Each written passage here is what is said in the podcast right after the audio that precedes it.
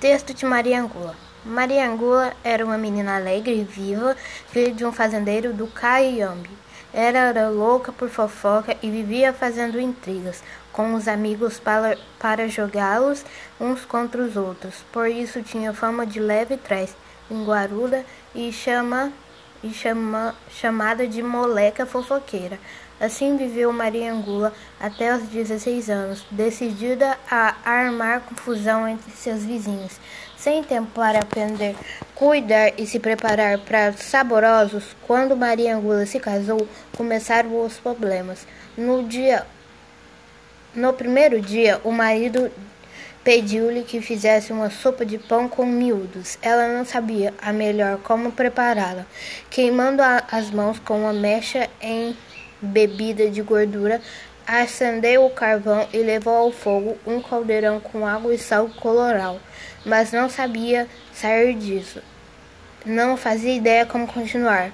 Maria lembrou-se que na casa vizinha morava Dona Mercedes, cozinheira de mão cheia, e sem pensar duas vezes correu até lá. Minha cara vizinha, por acaso a senhora sabe fazer sopa de pão com miúdos?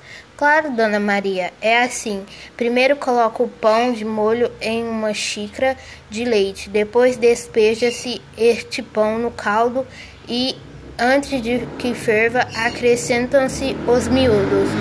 Só isso? Só, vizinha. Ah, Maria Angula disse. Mas isso eu já sabia. Eu, eu vou para a cozinha a fim de não esquecer a receita.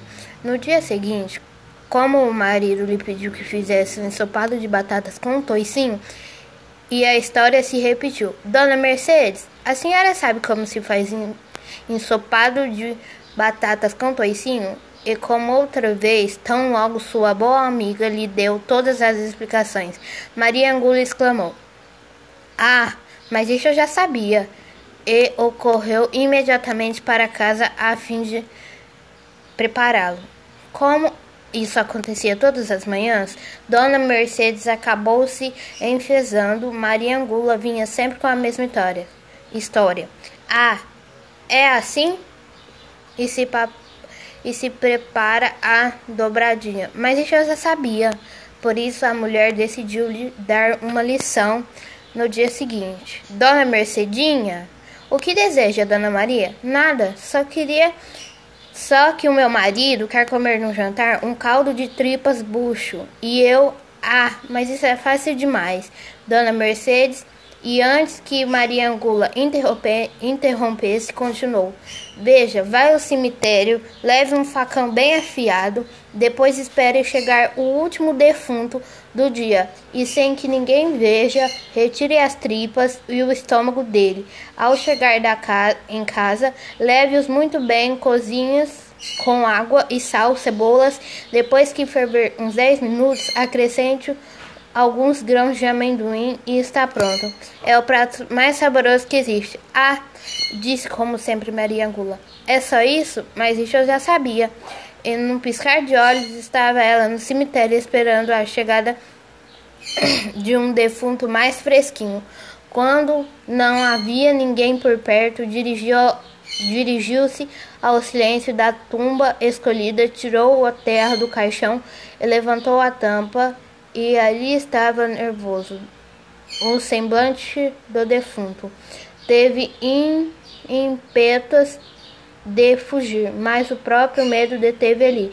Três vezes na barriga do finado e com desespero arrancou-lhes as tripas e os estômagos e o estômago. Então vou correndo para casa logo que conseguiu recuperar a calma, preparou o jantar macabra que que sem saber o marido comeu lembrando dos lambendo os beiços. Nessa mesma noite, enquanto Maria Angulo, o marido, dormia, escutasse uns gemidos de rom redondezas. Ela acordou sobressaltada.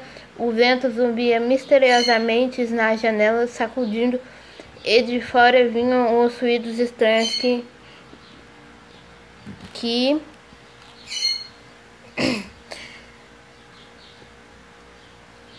ruídos estranhos de meter medo em qualquer um.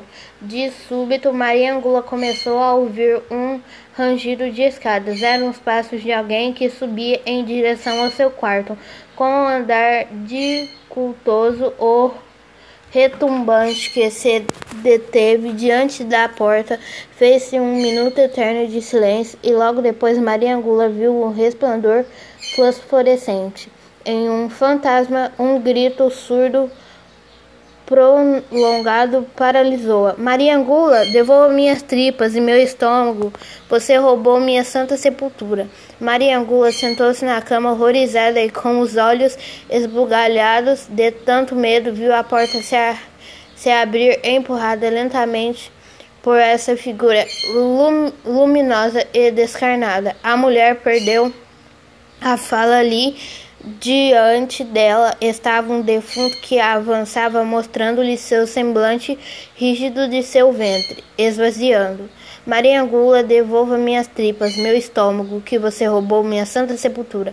Aterrorizado, escondeu-se debaixo das cobertas para não vê-lo, mas imediatamente sentiu suas mãos frias, frias e ossudas puxarem pelas pernas, arrastar, arrastarem e gritando: Maria Angula, devolva minhas tripas e meu estômago que você roubou, minha santa sepultura. Quando Manuel acordou, não encontrou mais a esposa e muito, embora tenha procurado por ela toda parte, jamais soube sobre seu paradeiro. Contos de assombração, Jorge Renan, de La Torre, conto de tradição oral equatoriana.